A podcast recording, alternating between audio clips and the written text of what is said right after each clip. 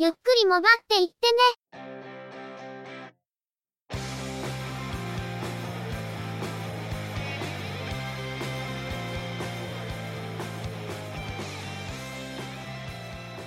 モバイル、通信、IT 関連のニュースや話題などを取り上げて、中の人なりの意見や感想を述べてみたり、製品レビューまがいのことをしてみたり、いろいろと見聞や体験について、お話ししてみるポッドキャストです。ゆくもばのおしゃべりは、合成音声でお送りしています。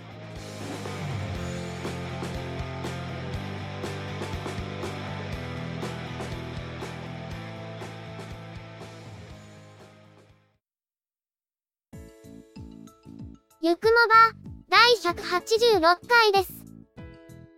お届けいたしますのは、ネタを探してくるのが、中の人。そのネタをお話しするのは、佐藤ささらと、鈴木つづみです。なんとなく、時間の問題かと思っていましたが、中の人はやっぱりやらかしやがりました。前に、少しお話をしたことがありますけど、iPhone 7 Plus を買ってしまったみたいです。シムロックフリー版の 32GB を新品購入で検討していたはずなんですけど、結局買ったのは、中古のブラック 128GB のようです。傷ありなので、ちょっとお安かったわけですが、ケースをつけると目立たない場所の傷なので、シムロックフリーモデルであることと、ストレージの容量を優先したみたいですね。マイネオの B プランの SIM カードをナノ SIM カードに変更して、今回使用していますが、データ通信用契約なので、音声通話が使えない状態です。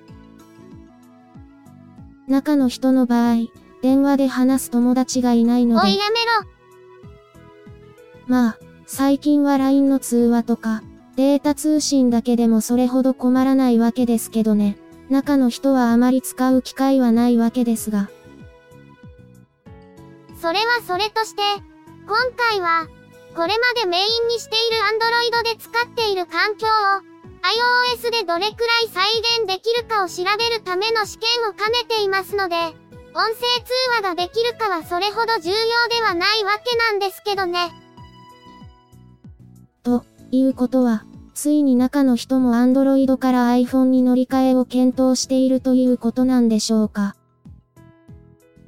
実際のところは、iOS に完全に乗り換えるというより、Android と iOS を2本立てで使う形になるんだろうけど、iPhone をもう少し活用する方向にはしていこうということには違いないんだよね。まあ、利用頻度が低いまま維持するほどお安くはないですから、活用の方向性を考えることは必要ですね。しかし、いくらなんでも7プラスと8プラス、両方ともプラス2000でも、と思わないではないんですけど。やっぱり老眼。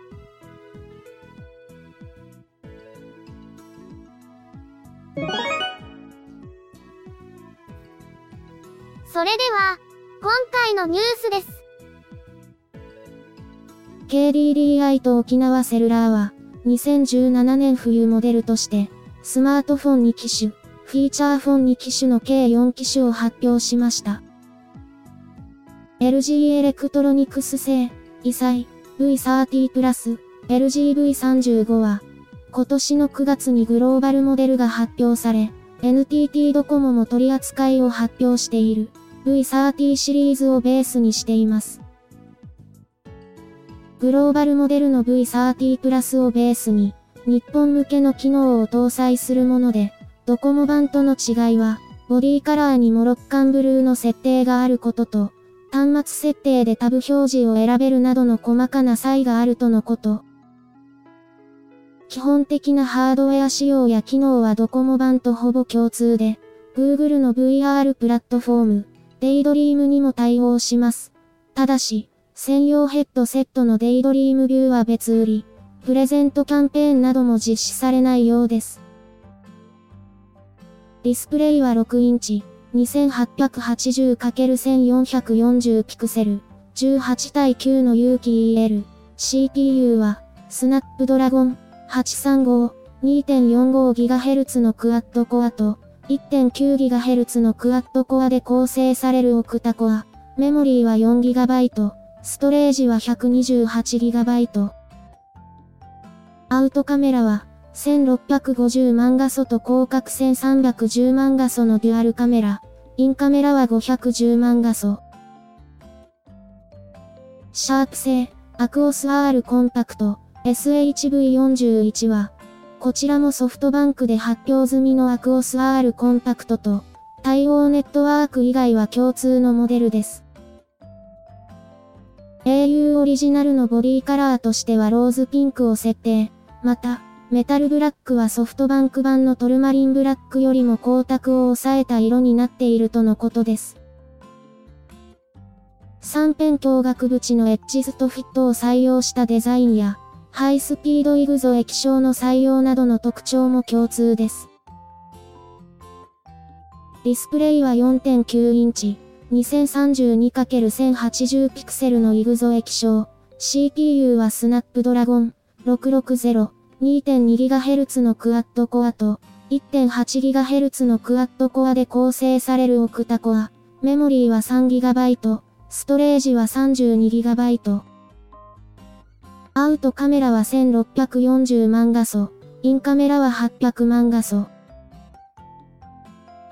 イサイ V30 プラス、アクオス R コンパクトとも、au のメールアプリは新たに刷新されたものを搭載。端末購入時の初期設定手順は、従来の10ステップから3ステップにまで減らされているとのことです。スマートフォンの追加機種としては、他社からも発表されているモデルなので、目新しさという点についてはやや見劣りするのは否めないところですが、ドコモから発表された V30 プラスが、au では異彩シリーズのラインナップとして発表されたこと、そしてシャープ製がアクオスセンスとアクオス R コンパクトと、どちらもコンパクト系端末になったのが興味深い展開です。シャープ製、アクオス系、SHF34 は、Android 搭載フィーチャーフォンの最新モデルで、ワンプッシュオープンボタンをヒンジ部分に装備しており、あらかじめ設定すると、ボタンを押すのと同時に着信に応答したり、着信音をミュートしたりできるとのこと。テンキーの下に、素早く電話番号や機能を起動できるクイック起動キーを3つ搭載しており、このキーは通常のプッシュと長押しでは異なる機能の呼び出しが割り当てられているとのことです。京セラ製のグラティーナ KYF37 も Android 搭載フィーチャーフォンで京セラお得意のスマートソニックレシーバーを搭載。通話内容を録音データとして丸ごと保存できる。後から録音機能を搭載。あらかじめ設定し、通話終了時に選択すると、直前の通話内容を丸ごと保存することができます。通話開始から最大60分、50件までの保存に対応するとのこと。このほか、10分以内に2回以上の不在着信が続くと、音やバイブの振動を大きくする、ステップアップ着信機能を搭載します。フィーチャーフォン2機種は、いずれも Android フィーチャーフォンですが、シニア層の利用を想定している感じの機能構成ですね。どうしてもスマートフォンの操作には馴染めないというシニア層に向けた製品、ということになりそうですが、かつてのシニア向けフィーチャーフォンよりも多機能化が進んでいる感じはしますよね。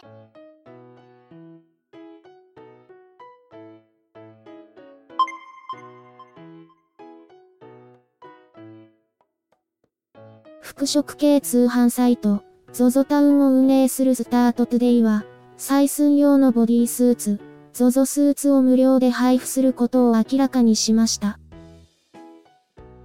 ただし、スーツそのものは無料での配布ですが、送料は別途200円かかるとのことです。スタートトゥデイと、ニュージーランドのソフトセンサー開発企業であるストレッチセンス社が共同開発したボディースーツで、トップスとボトムスに分かれており、スマートフォンと Bluetooth で接続、内蔵する伸縮センサーでユーザーの体格寸法を測定し、ZOZO タウンのアプリに保存するという使い方をするそうです。計測したデータを使って、ZOZO タウンで販売している商品の検索や、レコメンド機能の拡充が図られるほか、プライベートブランド、ZOZO の商品において、究極のフィット感を実現するためにも活用する、とのことです。計測用のボディスーツを着用して、スマートフォンと連動して採寸をするというのは、なかなか未来感があって面白いですね。どうせなら計測用じゃなくて、スマートフォンで操作して、ぴったりフィットするボディスーツを作ったらいいのに。それなんてプラグスーツですか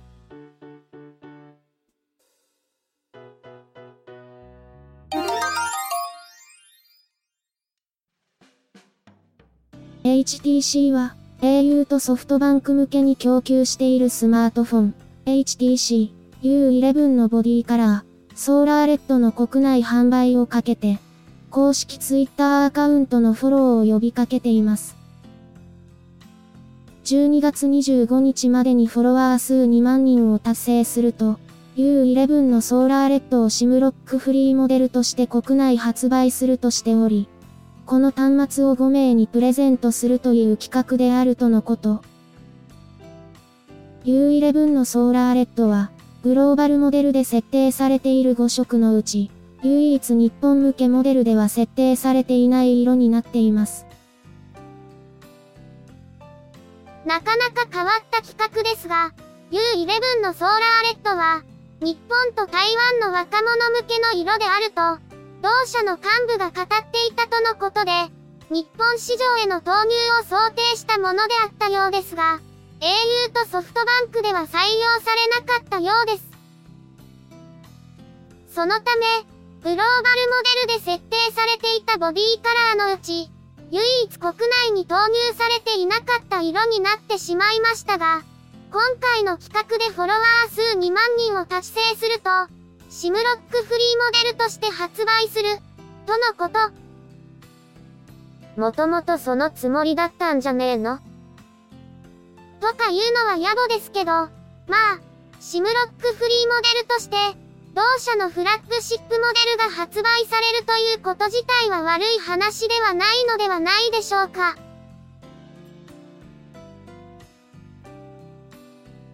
今回のニュースは以上です。今回はいただいたコメントをご紹介します。ハッシュタグ、シャープ、yukumoba をつけてコメントしていただいた中から、ブラッドフォード、カッコ、103回さん。ゆくもばさんは中の人がやらかした報告を聞くのが楽しみです。こちらのコメントは、ログ11033に対してのコメントなんですが、ゆくもばのハッシュタグがついているのでご紹介させていただきました。というか、まさに今回のためのコメントだったのではないかと思わないわけではないんですけど。今回のやらかし加減、お気に召しましたでしょうか？続いて、北書、かっこ、北の書生もどきさん。昨日、チャンパラで、au、iPhone 8 64GB が未使用69000円で販売されてましたが、11月末までには SIM ロック解除ができない端末とのこと。ドコモ端末は確か7万9000円くらいしたので、すでに値崩れ始まってるかもです。前回のニュースについてのコメントでした。ありがとうございます。確かに、au の端末は全体的に少し値下がり傾向にあるようで、中の人が iPhone7 プラスを買いに行った時も、au のロック解除されていない端末は値段が下がっているように見えましたね。au 中古端末の相場が今後どうなるのかは気になるところです。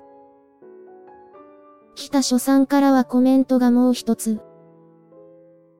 チャンパラにて、外人さんが手に取る iPhone X を横目に、ドコモ、SH01J を購入。半分はドコモ通信回線維持。半分はガラホへの好奇心。アンドロイドで動いてるフィーチャーフォン。確かに興味がありますが、本来フィーチャーフォンでなければ、という人向けに出ていたはずなんですけど、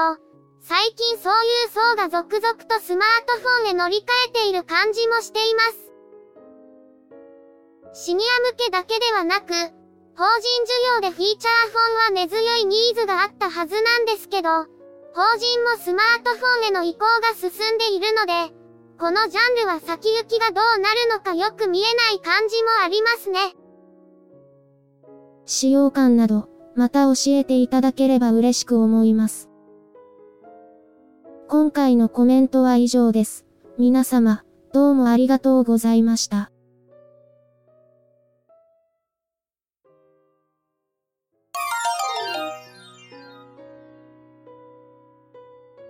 ゆくもばでは、お聞きいただいている皆様からのコメントを随時募集しています。iTunes や iOS のポッドキャストアプリからのコメント投稿、Twitter のアカウントへのリプライやハッシュタグをつけたツイート、配信ブログ、告知ブログへのコメントなど、いくつかコメントをいただける手段を用意しています。Twitter のアカウントは、yukumoba、ハッシュタグは、シャープ yukumoba です。配信ブログはショーノートに URL を掲載していますが、告知ブログ、ゆっくりもばっていってね。アフターザポッドキャストでは、配信の通知のほか、ごく稀にですが、配信に載せられない話や、何かしらゆくもばに関連した記事の投稿がされることもありますね。いずれの方法でいただいたコメントも、中の人は必ず目を通していますが、いただいたコメントについては、ゆくもばの中でご紹介させていただきたいと思っています。内容についてのご意見やご感想、あるいは個人的な体験談など、どうぞお気軽にお寄せください。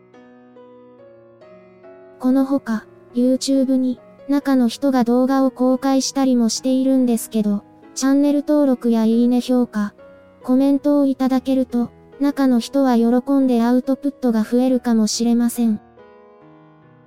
チャンネルやプレイリストへのリンクは、ショーノートをご覧ください。それでは、今回はこの辺りで失礼させていただきます。また次回、皆様のお耳にかかれますように。ゆっくりもばっていってねは、合成音声の制作に、チェビオ、クリエイティブスタジオを使用しています。構成、編集、その他もろもろ一切が地裁、中の人、AKA、ハイマウント。